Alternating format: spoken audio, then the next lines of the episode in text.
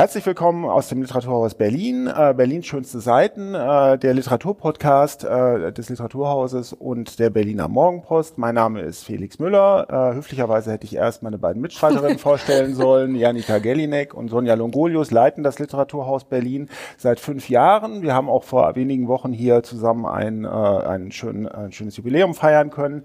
Aber wir treffen uns ja jetzt hier nicht, um in eigener Sache zu reden, sondern wir wollen Bücher besprechen und drei sehr interessante, wie ich finde, diesmal von auch namhaften äh, Autorinnen und einem Autor äh, haben wir uns diesmal ausgesucht und wir fangen an mit Simone de Beauvoir, die Unzertrennlichen. Ein bislang unbekanntes Buch von ihr. Genau. Ich, ich habe, glaube ich, aber erstmal eine Frage ja. an euch und zwar, geht es euch auch so, dass ihr manchmal in der Fülle der Gegenwartsliteratur, die wir ja lesen und lesen müssen, manchmal so aussteigen wollt? Also so gerade zeitlich gesehen oder genremäßig, wie, wie macht ihr das?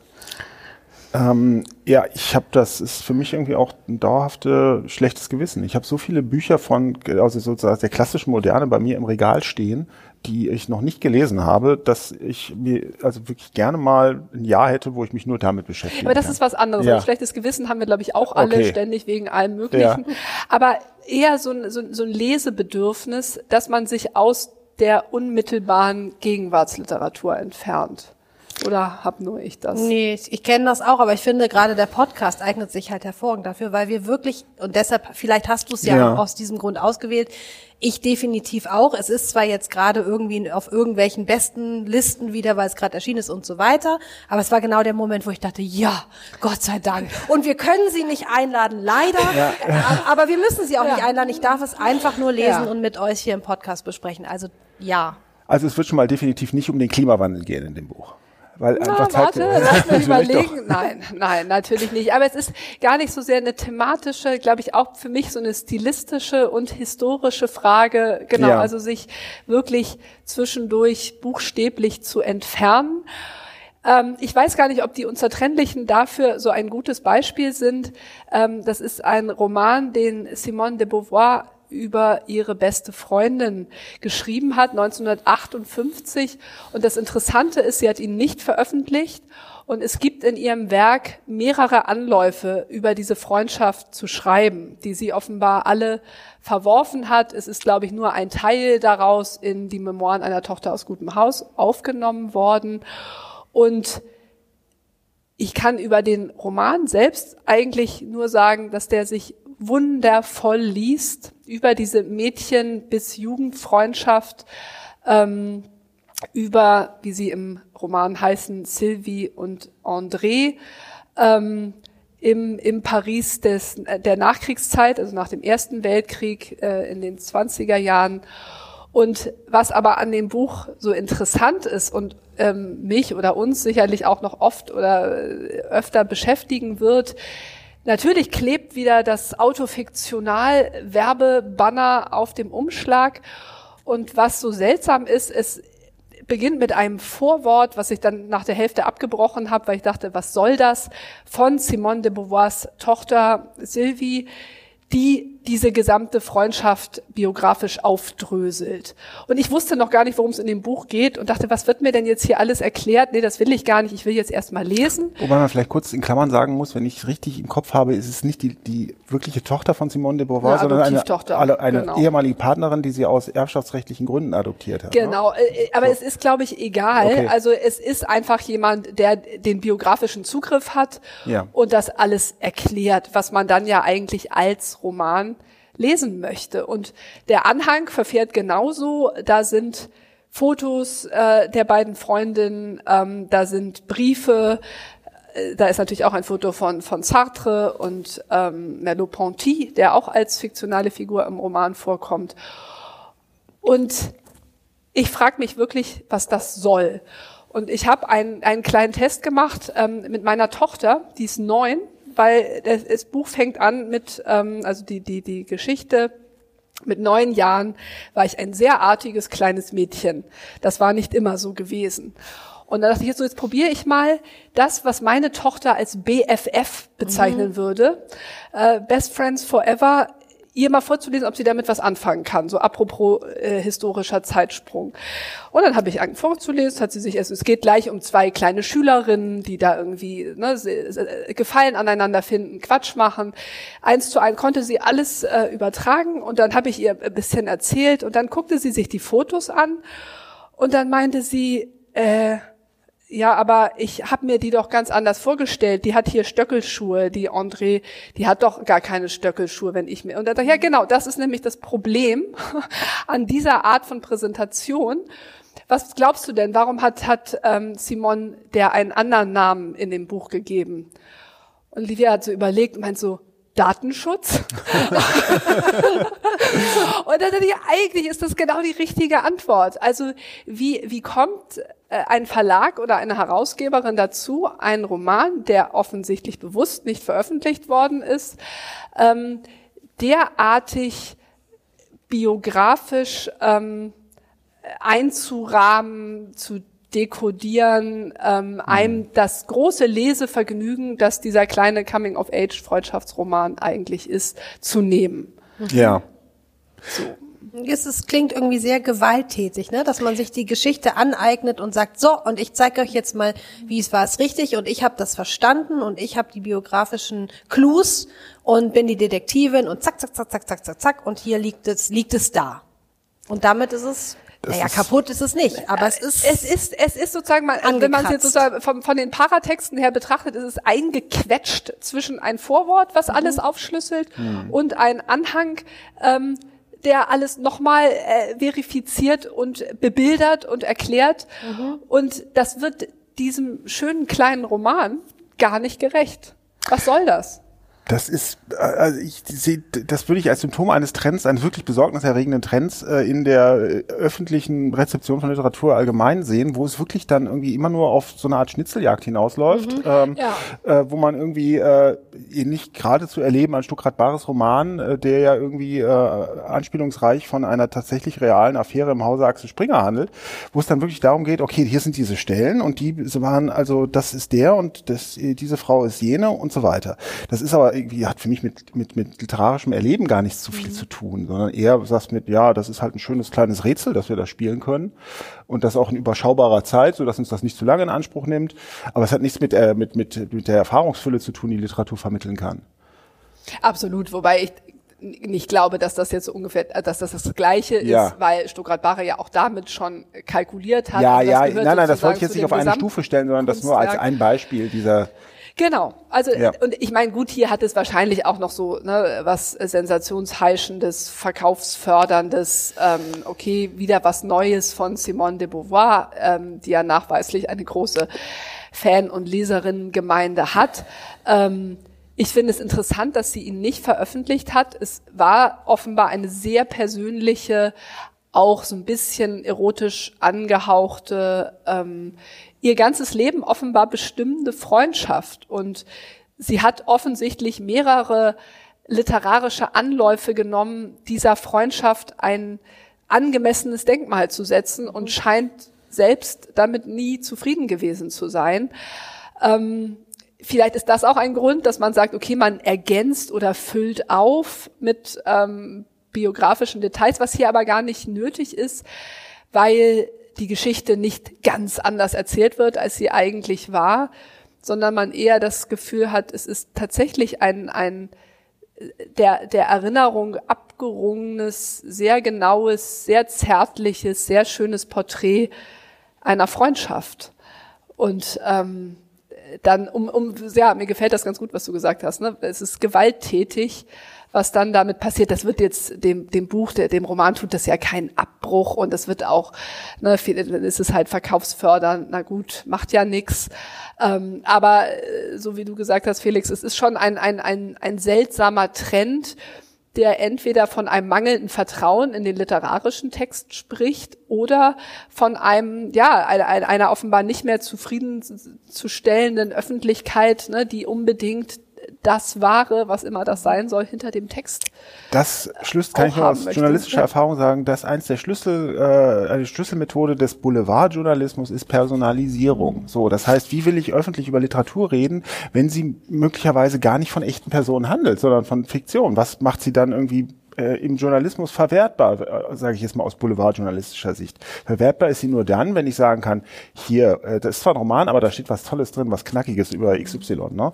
Dann ist es eine Geschichte. Und das ist ein Problem für Literatur, glaube ich. Und das wird aber schlimmer alle. und ist durch soziale Medien noch schlimmer geworden. Ja, ja ich finde es einfach so schade, weil bei einer Simone de Beauvoir denkt man ja nicht, dass sie das nötig, ja. dass das nötig wäre, auch genau. verkaufstechnisch nicht. Ja. Jetzt einfach, wenn man es nur im Markt, mit, mit dem Markt begründen würde oder so. Sie hat das ja eigentlich überhaupt nicht nötig. Und gerade bei Vorworten, also wir können ja nachher nochmal, wenn wir über Toni Morrison sprechen, da gibt's ja Nachwort sprechen, aber Vorwort lenkt ja auch das Lesen nochmal viel stärker. Ja, also es, ist, es bringt dich einfach auf eine Spur und nicht ohne Grund hast du es dann ja wahrscheinlich auch abgebrochen. Dass du, ich will das nicht, ich will jetzt erstmal den Roman Lass mich doch mal in Ruhe lesen. Ja, so, das, genau. das war, war das Gefühl. Und das empfiehlt sich aber trotzdem sehr. Und ich habe äh, schändlicherweise den Namen der Übersetzerin unterschlagen. Das ist Amelie Thoma.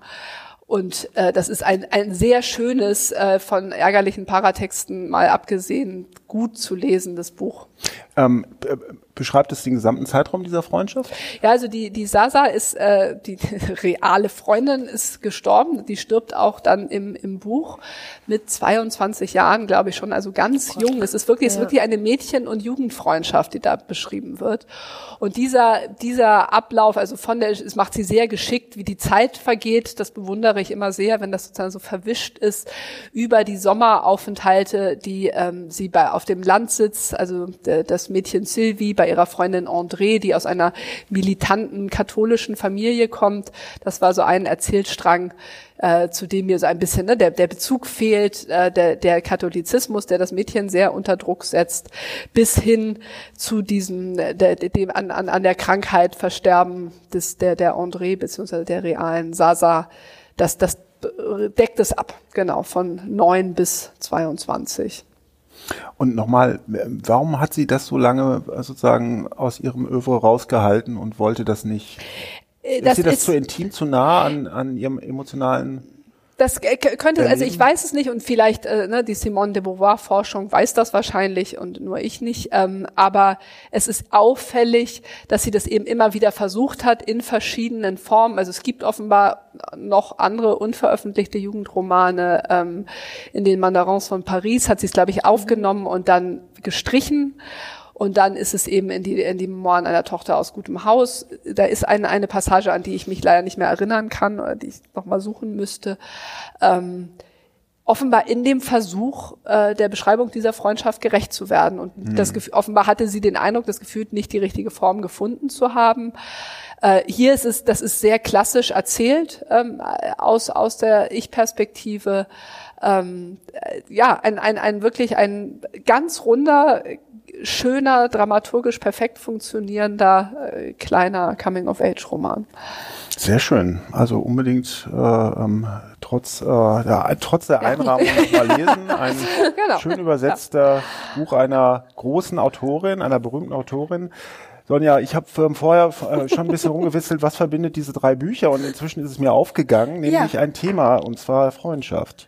Ja. Ähm, und das äh, darauf können wir beim letzten Buch auch noch zu sprechen kommen, aber erstmal sollst du von einer ähm, Autorin mit ebenfalls großem Namen, Toni Morrison, berichten, von der eine Erzählung erschienen ist namens Rezitativ. Richtig. Und das ist auch noch ihre einzige Erzählung, die sie je geschrieben hat, ähm, Anfang der 80er, 1983. Und sie ist jetzt ins Deutsche übersetzt. Und bevor ich das sonst auch vergesse, von Tanja Handels ähm, und ist jetzt gerade erschienen, im englischen Original auch erst im letzten Jahr erschienen. Ähm, also war auch lange unter Verschluss, aber frag mich bitte nicht warum, weil auch ich weiß nicht, warum das lange äh, noch nicht erschienen ist, diese einzige Erzählung von Toni Morrison. Ähm, es ist die, auch die Geschichte einer Freundschaft, richtig, nämlich zwischen Roberta und Twyla. Zwei Mädchen, die sich fast wie bei Simone de Beauvoir, nicht mit neun, aber mit acht kennenlernen im Kinderheim. Sie sind beide für ein paar Monate dort. Äh, Twyla, weil ihre Mutter nur tanzt ähm, und keine Zeit hat, sich um ihre Tochter zu kümmern. Und Roberta, weil ihre Mutter krank ist und deshalb auch keine Zeit hat, um sich um ihre Tochter zu kümmern, wobei mir dabei gerade einfällt, wo sind eigentlich die Väter? Aber gut, das nur am Rande. Ähm, die beiden treffen aufeinander, verbringen vier Monate zusammen, werden Freundinnen ähm, und treffen sich innerhalb dieser Erzählung dann noch vier weitere Male. Einmal in ihren Zwanzigern, einmal ungefähr in den Dreißigern, das ist alles gar nicht so wichtig. Das Wichtige oder die wichtige Frage, die, um die sich diese Erzählung dreht, ist, wir wissen, dass eins der Mädchen schwarz ist und das andere Mädchen ist weiß und wir wissen während dieser ganzen Erzählung nicht, da kommen wir wieder zu dem Detektivischen ähm, und auch der detektivischen Lust, aber die dort eingebaut ist in die Erzählung, wir wissen einfach nicht, welche welche ist. Und das damit spielt ähm, Toni Morrison aber auf eine sehr ernsthafte Weise. Also es ist gar kein Spiel, sondern sie führt uns eigentlich immer wieder vor ähm, anhand von man versucht dann herauszufinden als Leserin irgendwie, äh, ist, ist Twyla die Schwarze, weil ihre Mutter die ist, die nur tanzt oder weil sie das Essen isst, was die andere nicht isst. Können wir es anhand der Klamotten festlegen, können wir es anhand von Sprache festlegen, Wohnorten und so weiter und es gelingt einem einfach nicht. Und ähm, genau, und damit führt sie aber vor, Toni Morrison, wie wir eigentlich ähm, ja die Welt sehen und gleich beschreiben und kategorisieren und in dieser Geschichte können wir es nicht. Also du landest relativ schnell auch bei dir selbst und bei deinen eigenen Rastern und Vorurteilen, ja. Kategorien, die du so im Kopf hast, wenn du hörst irgendwie, ich habe gelesen, es gibt auch an einer Stelle wird, werden die Haare beschrieben. Genau. Und äh, man denkt, oder die, der Rezensent dachte dann, okay, das ist jetzt die, äh, die schwarze äh, mhm. Protagonistin, aber dann kann es wiederum auch wieder ganz anders sein. Also man mhm. lernt so unheimlich viel über, ja, also man schaut ja nie sozusagen nackt auf, auf die nackte Welt, wie sie ist, sondern man hat ja immer gleich schon sozusagen sein erlerntes äh, ähm, Erfahrungswissen oder seine Vorurteile im Kopf, äh, über die man offensichtlich bei dieser Erzählung dann einiges herausfinden kann. Ja, und es ist also die Beschreibung dieser beiden Mädchen, also es wird aus der Sicht von Twyla, das ist vielleicht noch entscheidend, ne? Also wer darf eigentlich erzählen? Das, das ist vielleicht was. Ja, und weißt du was? Und das ist das Lustige. Ich ja. habe, das ist ne, ein, ein Hoch auf keine Paratexte lesen, weil ich wusste überhaupt nicht, worum es sich handelt. Mhm. Ich habe einfach nur gelesen, habe am Anfang und das wäre jetzt interessant, warum die Entscheidung getroffen: Twyla ist die Weiße, Roberta mhm. ist die Schwarze. Habe das so durchgelesen. Mir kam, ne, ich merkte, das spielt keine Rolle. Es wird, aber hatte eben für mich nicht diese Leserinnenentscheidung getroffen. Dann läuft das vollkommen, mhm. schnurrt es einmal so durch. Und ähm, ich habe mir ganz andere Fragen gestellt bei der Lektüre, mhm. eben über ne, die Funktion von Erinnerung, weil sie dann so ein Dissens haben, wie sie sich an Dinge erinnern. Ähm, auch die Machtverhältnisse verschieben sich. Ähm, das fand ich alles total, ich finde es eine wunderbare Erzählung. Mir, ich habe komplett am Kern vorbeigelesen, der mir dann erst im Anschluss deutlich wurde, dachte ich, ach ja, stimmt ich weiß das ja gar nicht. Und na, jetzt wäre das sehr unangenehm zu überlegen, warum habe ich diese Entscheidung getroffen? Mhm. Ähm, ist das ne, die aber es ist weiße Perspektive? Aber es ist genau, es ist keine falsche Entscheidung. Ich hätte ja. sie auch andersrum treffen genau. können. Ähm, ist es, weil ich aus der Perspektive als Weiße gelesen habe, dass ich mhm. sozusagen mhm. ne, die Ich-Figur übernommen habe? Keine Ahnung. Mhm. Ähm, aber es funktioniert dann total gut, was wiederum auch finde ich sehr für die Erzählung spricht, die nicht einfach nur irgendwie ein Experiment aufbaut ähm, und dann nicht funktioniert, wenn du da nicht mitspielst, sondern einfach als eine, eine sehr gute Erzählung. Also es ist eben begleitet von einem Nachwort von Sadie Smith und die auch mit dem Wort Experiment, glaube ich, arbeitet und sagt, es ist eben ein, ein Experiment, wie man das erzählen könnte. Und Toni Morrison hätte das genauso angelegt und geplant und so ich glaube auch nicht, dass es das braucht, dieses Nachwort. Und es gibt einem dann auch eine gewisse Art de, de, des Lesens, wie man das liest. Ich habe am Anfang auch Twyla als weiß gelesen, ja. weil es eben diesen Moment gibt, wo sie ins ähm, Kinderheim kommt und in das Zimmer äh, kommt von Roberta und sie soll mit ihr zusammenleben und dann sagt sie, das würde meiner Mutter aber gar nicht gefallen, dass ich hier mit einem Kind der anderen Hautfarbe oder so ja. ähnlich zusammenleben soll. Mhm. Und da hat man, hatte ich zumindest gleich den Moment, ah ja, sie ist auf jeden Fall die Weiße, ähm, die rassistisch gegenüber der Schwarzen ist. Und das dreht sich aber nachher bei den Demonstrationen ganz stark um, wo man dann merkt, okay, da geht es dann darum, da sind sie eben ältere oder mittelalte Frauen mit Kindern und dann geht es um die äh, Rassenunruhen, beziehungsweise sie beschreibt das als Unruhen auch, wo die Kinder teilweise mit den Bussen dann zu anderen Schulen gefahren wurden und da hatte ich ganz, ganz stark das Gefühl, nein, nein, Roberta muss auf jeden Fall die Weiße sein, weil sie sozusagen dafür plädiert, dass das so ist. Aber genau, es wird sich nicht aufklären und das ist der Witz dieser Erzählung oder das ist dieses, dieses Tolle und es muss es auch nicht. Und es, du hast recht, es sind diese anderen Themen, die eben auch aufkommen. Ähm, Freundschaft, ganz wichtig, wie Freundschaft funktioniert als zwischen Kindern, ähm, wie vielleicht auch dann unvoreingenommen dann doch nämlich mhm. nach diesem ersten Moment, wo die Farbe, die Hautfarbe eine Rolle spielt, sie dann eben keine mehr spielt und später in der Rückschau aber doch, weil diese Erinnerung, die sie haben und zum Teil anders auch auslegen, ähm, spielt auch um eine Person, die, also die Küchenhilfe dort in diesem Kinderheim, wo sie sich am Ende auch nicht mehr sicher sind, welche Hautfarbe hatte die eigentlich. Und da plötzlich kommt dieser soziale Moment rein, die ist eben in der Hierarchie deutlich weiter unten. Das ist eben eine, naja, fast sozusagen Unperson, über die man nicht spricht. Aber wie erinnert man sich dann an die? Wie wurde mit der umgegangen? Also das sind alles so Fragen, die, die in dieser kurzen Erzählung sind ja wirklich nur, ich weiß es nicht, 30 Seiten wahrscheinlich, ähm, genau, die alle angesprochen werden. Das gucke ich nach. Schwer sich den Text vorzustellen, ohne äh, sofort so sprachliche Verrenkungen sich irgendwie äh, auszumalen, ja. äh, die da vorkommen könnten, um das irgendwie anzudeuten, dass das ein Thema ist, das dann aber dann doch auszusparen. Ist das elegant gemacht? Die sprachlich elegant gemacht? Ja. Was würdest du sagen? Unbedingt. Mega. Ja. ja, absolut. Das, das meinte ich ja also gerade. Das ist, das ist doch stilistische ja. Herausforderung. Ne? Wie kann ich ein Thema thematisieren, das ich aber gleichzeitig irgendwie doch beschweigen möchte? Ne? Das ist so ein bisschen die. Äh Weil sie tatsächlich mit diesen ähm, diesen Vorurteilen, diesen Klischees arbeitet. Also was für was für Jobs haben die? Ne? Also äh, spannend ist vor allen Dingen die Szene in dem Diner oder in diesem Frühstückslokal, ähm, wo Roberta reinkommt. Twyla arbeitet dort als Kellnerin. Roberta kommt rein, ähm, junge Erwachsene mit zwei zwei Typen sind das, ne? Ja, zwei Männer, Hipster. Hipsters. Ähm, und da hat sie auch diese wilden Haare und sie fahren zu Hendrix. So, und Twyla weiß nicht mal, welcher Hendrix, das ist Jimmy. Und ähm, das fand ich wiederum ganz aufschlussreich bei Sadie Smith äh, zu sagen, okay, Jimmy Hendrix ist auch so eine changierende Figur. Ist der eigentlich ein Schwarzer oder macht der weiße Musik? Also auch diese Diskussion spielt damit rein. Also nicht ohne Grund hat Morrison ihn da gewählt. Also sie macht das mit, mit der Sprache und stellt auch in Frage, welche Sprache ist spezifisch weiß und welche schwarz und gibt mhm. es das überhaupt? Mhm. Ich glaube, sie negiert das in dieser Erzählung oder sie sie versucht es sozusagen zu verschleiern. Vielleicht ist das auch was, was was wir sowieso nicht beurteilen ja. können, wofür man auch das Original lesen müsste, ja, ja. um vielleicht so Tonalitäten mhm. besser voneinander unterscheiden zu können.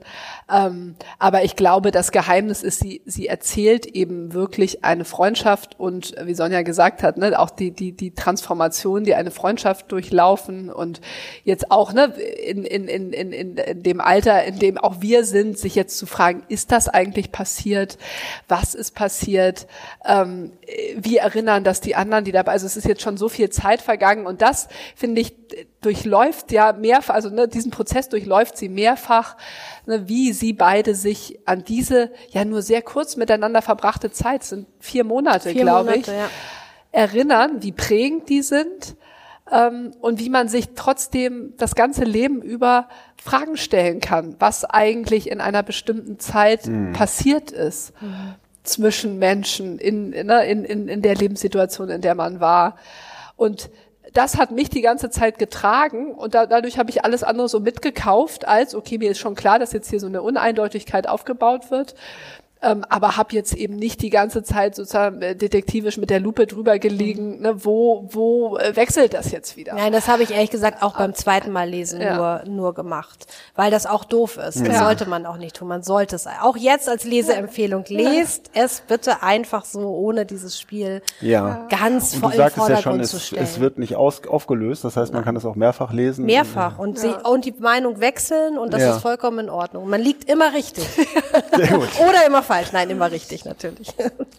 Gut, kommen wir zu unserem dritten Titel, der ebenfalls, äh, äh, wie ich finde, auf eine sehr spannende Weise sich dem Thema Freundschaft widmet. Äh, das Buch von äh, Jörg Thaddeus, Steinhammer.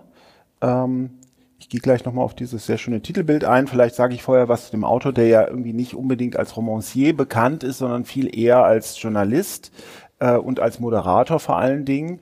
Ähm, er ist auch, muss ich dazu sagen, ein Kollege von mir. Er ist Kolumnist der Berliner Morgenpost. Ähm, und ich hätte dieses Buch, das macht, das macht mich natürlich ein bisschen befangen. Ich hätte dieses Buch aber auch nicht ausgewählt, wenn es mich nicht überzeugt hätte. Dann würde ich jetzt nicht darüber sprechen. Ähm, äh, ich kenne Jörg Thaddeus, als angefangen hatte als Moderator von Zimmerfrei, da hat er die Außenschalten gemacht von Christine Westermann und Götz Alsmann, immer sehr lustig. Ähm, wir erinnern uns, inzwischen hat er eine, äh, eine tägliche ähm, oder fast tägliche Talkrunde im WDR, eine Radiosendung.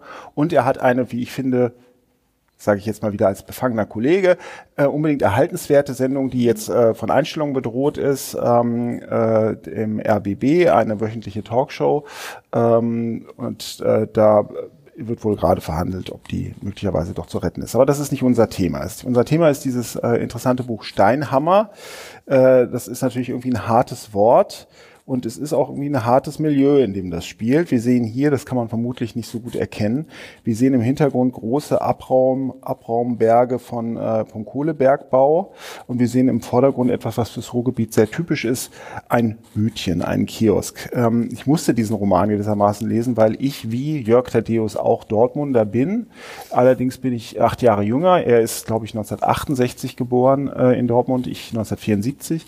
Ich ich habe aber das äh, wirklich vor Augen, ähm, was er da beschreibt. Ähm, es spielt im Milieu ähm, von ähm, im sehr kleinbürgerlichen Milieu, direkt nach dem Krieg in den 50er Jahren. Er beschreibt also nicht sein eigenes Lebensumfeld, sondern das seiner Eltern gewissermaßen, wenn man das jetzt wieder so biografisch ausdeuten will. Soll man ja vorsichtig sein, ist ja auch vielleicht nicht so, immer so interessant. aber in dem Fall drängt sich das natürlich auch auf, weil er ähm, klare autofiktionale Anleihen nimmt. So und äh, er beschreibt eine Freundschaft von drei äh, jungen Menschen, ähm, nämlich Edgar, Nelly und Jürgen. Ähm, Edgar ist ähm, hat seinen Vater im Krieg verloren, ähm, wächst bei dessen Bruder Jupp auf, äh, zusammen mit der Mutter. Äh, der Vater ist äh, der Ziehvater ist Friseur und erwartet von Edgar, dass er eigentlich auch Friseur wird und wenn er das nicht hinkriegt, dann äh, wird er halt in die Grube geschickt. Das heißt, er muss in den Bergbau und ähm, jeder, der mal in äh, NRW gelebt hat, weiß, was das bedeutet. Das heißt, irgendwie drastische Reduzierung der Lebenserfahrung. Die Arbeitsbedingungen in den 50er, 60er Jahren unter Tagung waren das Letzte, haben äh, ganze Biografien verschlissen, Gesundheiten ruiniert und so weiter und so fort.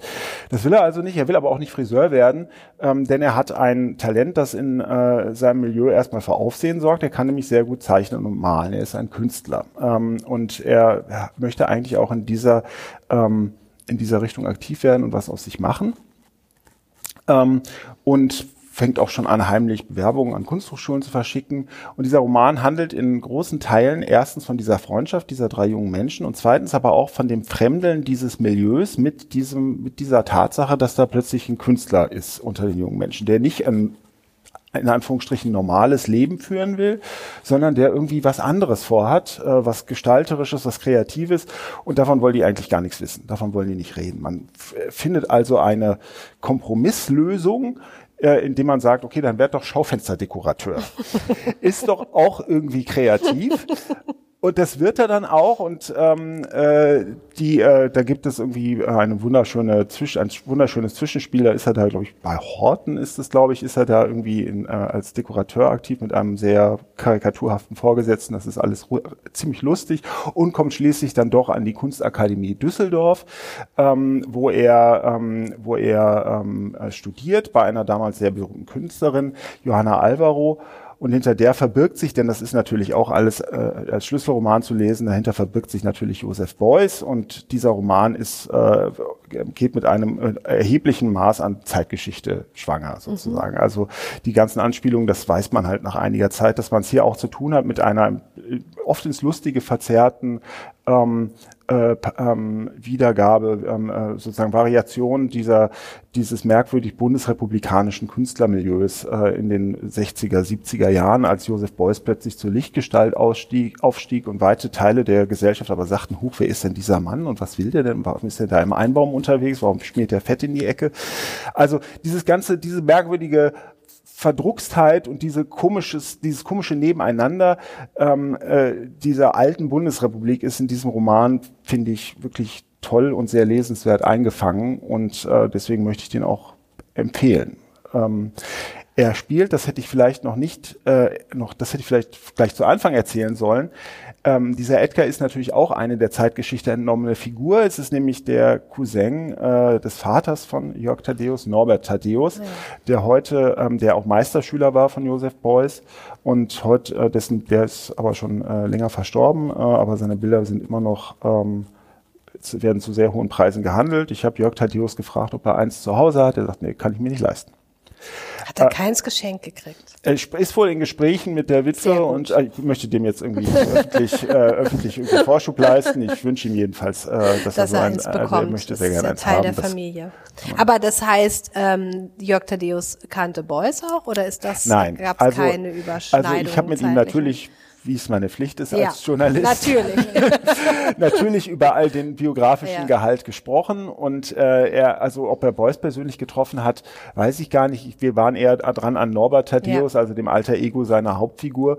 Ähm, und auch den hat er auf Familienfesten vielleicht zwei, dreimal aus der Ferne gesehen. Das heißt, er hat sehr viel Recherche betrieben, ähm, sehr viel mit Menschen gesprochen, die näher an Norbert Thaddeus mhm. dran waren ähm, und sich auch eine unheimliche Mühe gegeben, dieses ähm, Dortmund der 50er und 60er Jahre ähm, äh, wieder auferstehen zu lassen und zwar so, dass man denkt, ja, genau, so wird's gewesen sein. Also diese kleinen Details, die dazugehören. Ne? Also was zum Beispiel in diesem Roman vorkommt, wo ich dachte, ach Mensch, ja stimmt, das ist ja verschwunden, das gibt's ja gar nicht mehr. In dieser Episode Schaufensterdekorateur kommen diese dicken Stifte vor, mit denen da ähm, und in schwungvoller Schrift besondere Sonderangebote in Kaufhäusern damals angeboten wurden. Ne? Das habt ihr beide vor Augen wahrscheinlich, ne? Noch so aus jungen Jahren. Das gibt's aber seit Jahrzehnten nicht mehr. Ne? Ich überlege gerade, also wie man eine Tafel so eine Kaufhaus, so eine ne? Art Kaufhauskalligrafie Fotografie mit einem ganz dicken Edding. Wohl, ich kenne das eher von Kneipen oder so? Nee, das nee, nicht. Das nee, dann bin ich wahrscheinlich schon zu alt. Und ich versuche seid, mich zu erinnern. Ja, genießt die Gnade der späten Geburt. Ja. also ich genau. kenne die Kaufhauskalligrafie noch, ja. aber das sind so, das sind so ähm, äh, ein, äh, so, so Partikel von, von, von, von echter Zeitgeschichte, die das immer wieder, finde ich, unheimlich, äh, unheimlich authentisch werden mhm. lassen. Ähm, davon gibt es noch eine Reihe anderer Beispiele. Ne? Auch wie er, wie er dieses, diesen Kioskverkauf beschreibt, wie die Leute reden. Also der Dialekt, der da gesprochen wird, ich werde den jetzt nicht nachmachen oder so. Aber du könntest. Theoretisch ja. ja. Also oh, ich habe das halt äh, sechs Jahre. Ähm, also es gibt so viele also auch wie die, also dieses Gerede von Menschen, die gerade irgendwie auch in den 50er Jahren, mhm. da sind wir wieder bei Robert Seethaler aus der letzten Folge, die wirklich noch den, Knie, äh, den Krieg in den Knochen stecken haben, wie die auf Familienfesten halt nebeneinander stehen und über gar nichts reden. Also und schon gar nicht und überhaupt nicht über das, was sie gerade erlebt haben oder vor, vor einigen Jahren erlebt haben. Also dieses ganze Milieu, wo das Schweigen sehr drückend war mhm. für diese jungen Menschen, das ist äh, eben auch auf, finde ich, sehr überzeugende Weise in diesem Roman ähm, äh, aufgehoben. Ich hätte eine Frage, aber ich ja. sehe, du hast auch. Ja. Willst du anfangen? Ich kann, ich warte. Nein, ich äh, finde es tatsächlich interessant, ne, die, die Parallele zu, zu Seetaler, ähm, ne, Wien, hier Ruhrgebiet ähm, und auch deine Betonung der Zeitgeschichte und wie sie sozusagen in den Roman eingearbeitet ist. Aber ist es, ist es für, also suchst du etwas? Oder sind das vielleicht gerade Romane, die dir besonders gut gefallen? Also manchmal hat man ja wirklich so, so ne, wo man so merkt, ich, das, das ist jetzt die der Art von die Art von Stoff, ja. die ich brauche oder suche mhm. oder. Ähm also dass ich was suche, würde ich nicht sagen, aber das, dass sie mir, dass sie mir, also diese beiden Romane äh, gut gefallen, würde ich sagen, ja, weil sie schon mit mir zu tun haben und mit meinem Bemühen oder mit meinem in den letzten Jahren erwachenden Interesse am den frühen Jahren meiner Eltern und an dem, auch an der Geschichte meiner Großeltern. So. Und dieses Interesse habe ich noch nicht so lange. Ich muss sagen, dass ich da relativ, relativ lange Zeit mit anderen Interessenschwerpunkten mhm. durchs Leben gegangen bin. Das kommt halt, glaube ich, erst mit, äh, mit einem etwas gesetzteren Alter weil ich mich halt frage, wie die es so gemacht haben, wie es für die war, als die Kinder klein waren und so weiter mhm. und so fort. Diese Fragen stellen sich mir und äh, die finde ich hier in diesen beiden Romanen bei Thaddeus auch in besonderem Maße auf eine interessante Weise gespiegelt. Ja gut, aber man könnte ja auch sagen, gut, du kannst ja auch in die in die Untiefen der Ahnenforschung absteigen. Habe ich auch schon versucht. Ja. Also ich habe tatsächlich auch, äh, gibt im Internet ganze Tools, wo man so Stammbäume. Ja, genau. Habe ich habe ich alles auf meinem. Bei Desktop. Müller ist es jetzt nicht bei so Müller leicht. ist nicht so leicht. ähm, äh, das ist mir aber auf die Dauer, äh, also das ist schon auch interessant aus persönlichen mhm. Gründen, natürlich für wen nicht. Ähm, aber was natürlich in all diesen Daten und Stammbaum überhaupt nicht vorkommt, ist eben doch diese emotionale und erfahrungsmäßige Qualität des mhm. Lebens. Und äh, das kann, glaube ich, wirklich nur die Literatur. Ne? Also das wirklich aus der Sicht der Person erlebbar und nachvollziehbar machen. Ähm, das äh, ist irgendwie so ein schlagender Vorteil des fiktionalen Erzählens. Das wäre vielleicht auch meine Frage gewesen, ob er dir verraten hat, warum er diese Form gewählt hat. Er hätte ja auch, wenn er über Martin Thaddeus, hast du gesagt, ne? Äh, Norbert. Norbert. Norbert, Entschuldigung, Norbert Thaddeus, hätte er auch ganz anders schreiben können. Also gerade mit diesem biografischen Bezug, vielleicht auch mit besseren Quellen als ja. jeder andere, kann zu seiner Witwe gehen, hat den persönlichen familiären Bezug ja. und so weiter, aber hat halt die Romanform gewählt. Genau, also ich habe ihn gefragt, warum, warum hast du es nicht gemacht wie ähm, Susanne Kippenberger, die ja. war, ähm, ein tolles Sachbuch über äh, Martin Kippenberger geschrieben hat. Äh, da sagt er, nee, ähm, äh, da muss ja alles stimmen. Ja. also er will erfinden, wie es wahrscheinlich gewesen ist. So war mhm. seine, äh, so war, war seine ähm, ähm, seine Formulierung und die fand ich ganz schön, weil äh, sie nah dran ist an dem, was Literatur kann. Ähm, es ist auch also in, inkonsequent durchgehalten. Es kommen in diesem Buch auch Politiker mit Klarnamen vor, nordrhein-westfälische äh, Politiker, die sich damals zu Beuys geäußert haben. Die sind wirklich so, die haben so geheißen, die haben sich exakt so geäußert. Beuys wiederum ist verschlüsselt. Er hat es einfach so nach Gusto gemacht, mhm. wie, ähm, wie, wie es ihm äh, am besten in den Kram gepasst hat. Und so ist, glaube ich, auch ein runder, ein runder, gut lesbarer, schöner Roman daraus. Ich finde so rum auch schlüssig. Also vom, vom Schreibenden ausgehend, finde ich, äh, darf er natürlich machen, was er möchte. Ich meine, dafür ist Fiktion nun mal da. Also ja. er kann Teile aus dem echten Leben nehmen und, und verfremden oder wie auch immer. Ich finde es halt, dann bringt es uns wieder in das Dilemma, was wir ja jetzt heut, heute ja. häufig besprochen haben, aber auch in der letzten ähm, Folge, nämlich, dass man dann irgendwie versuchen muss, aus diesem Modus rauszukommen, immer zu gucken, was war denn wahr, wer war denn wirklich da, wer hat denn wirklich genau. was gesagt. Wenn man das schafft, ist es gut. Wenn du es wirklich einfach als Roman lesen kannst und praktisch die die die die Inspiration ja. ähm, kommt von da, aber ja, ich, ja von Norbert sagen, Thaddeus. Aber dann die, verlassen ja. Also wir ihn auch darauf, wieder. Auf den würde ich mich jetzt auch nicht zu sehr kaprizieren, denn äh, das, ich glaube, selbst wenn es Norbert Thaddeus nie gegeben hätte, wäre das ein in sich funktionierender schlüssiger Roman, mhm. denn ähm, er äh, er find, oft auch auf der rein fiktionalen Ebene ähm, ist diese, es ist nicht nur eine Freundschaftsgeschichte, in gewisser Weise ist es auch eine Liebesgeschichte zwischen Nelly und Edgar, die dann auch auf tragische Weise nicht funktioniert. Ähm, die wird da, finde ich, auch auf eine sehr schöne, dann wohl auch von der Realität abweichende Weise erzählt und die das auch zu einem sehr lesenswerten, guten Roman macht, wo man überhaupt nicht nach Stellen suchen muss oder sich fragen muss, war das jetzt so, sondern das ist als, als für sich genommen als Geschichte für jeden interessant, der davon gar nichts weiß, der auch nichts weiß von dem bundesrepublikanischen Kunstbetrieb, der sich mit, mit Beuys noch nie beschäftigt hat, der nicht weiß, wer im Dorf war und so weiter und so fort. Das muss man alles gar nicht wissen. Das ist alles nur schön, so nett, wenn man diese Anspielungen, das mhm. macht mir zumindest so einen gewissen Spaß, weil ich dieses, ähm, äh, weil ich das einfach auch historisch interessant finde, so wie damals so die Performance in diese komisch vermuffte Bundesrepublik kam. Und ähm, das, das ist irgendwie ein schöner Stoff, finde ich. Und der Steinhammer vom Titel ist. Ach so, den habe ich noch nicht erläutert. Der ist ja. natürlich, ähm, bezieht er sich natürlich auf den Kohlebergbau vor allen Dingen, aber handelt, ähm, ist es der Name einer Straße in Lütgen Dortmund, einem Stadtteil äh, von Dortmund, einem äh, heute nicht besonders ansehnlichen Stadtteil, ähm, wo so eine Güterbahnstrecke direkt hinterm Haus vorbeifährt. Das heißt, wer da lebt, äh, Jörg Thaddeus ist da auch groß geworden. Da war auch ähm, der Friseursalon seiner Mutter wiederum, wenn ich es richtig in Erinnerung habe. Seine Mutter war Friseurin. Ähm, äh, das ist die Steinhammer Straße, wo äh, diese jungen Menschen alle unterwegs sind. So und äh, wo die auch immer wieder hin zurückkehren, der jedenfalls so eine Art ähm, Referenzrahmen ist für die Erinnerungen und für die Erzählungen dieser, dieser Figuren, dieser Menschen. Genau, deswegen Steinhammer, aber natürlich eben auch, weil äh, ja. der Kohlebergbau dauernd droht und äh, ähm, auch das Leben der Menschen bestimmt. Gut, ich glaube, wir sind ja. mit dem Steinhammer an ein hartes, aber äh, verdientes Ende gekommen. Ich danke herzlich fürs Zuhören äh, und freue mich, wenn äh, Sie, wenn ihr das nächste Mal auch wieder dabei seid in Folge 33. Mal sehen, was wir dann vorstellen und lesen werden. Bis dahin, tschüss und alles Gute. Tschüss, danke.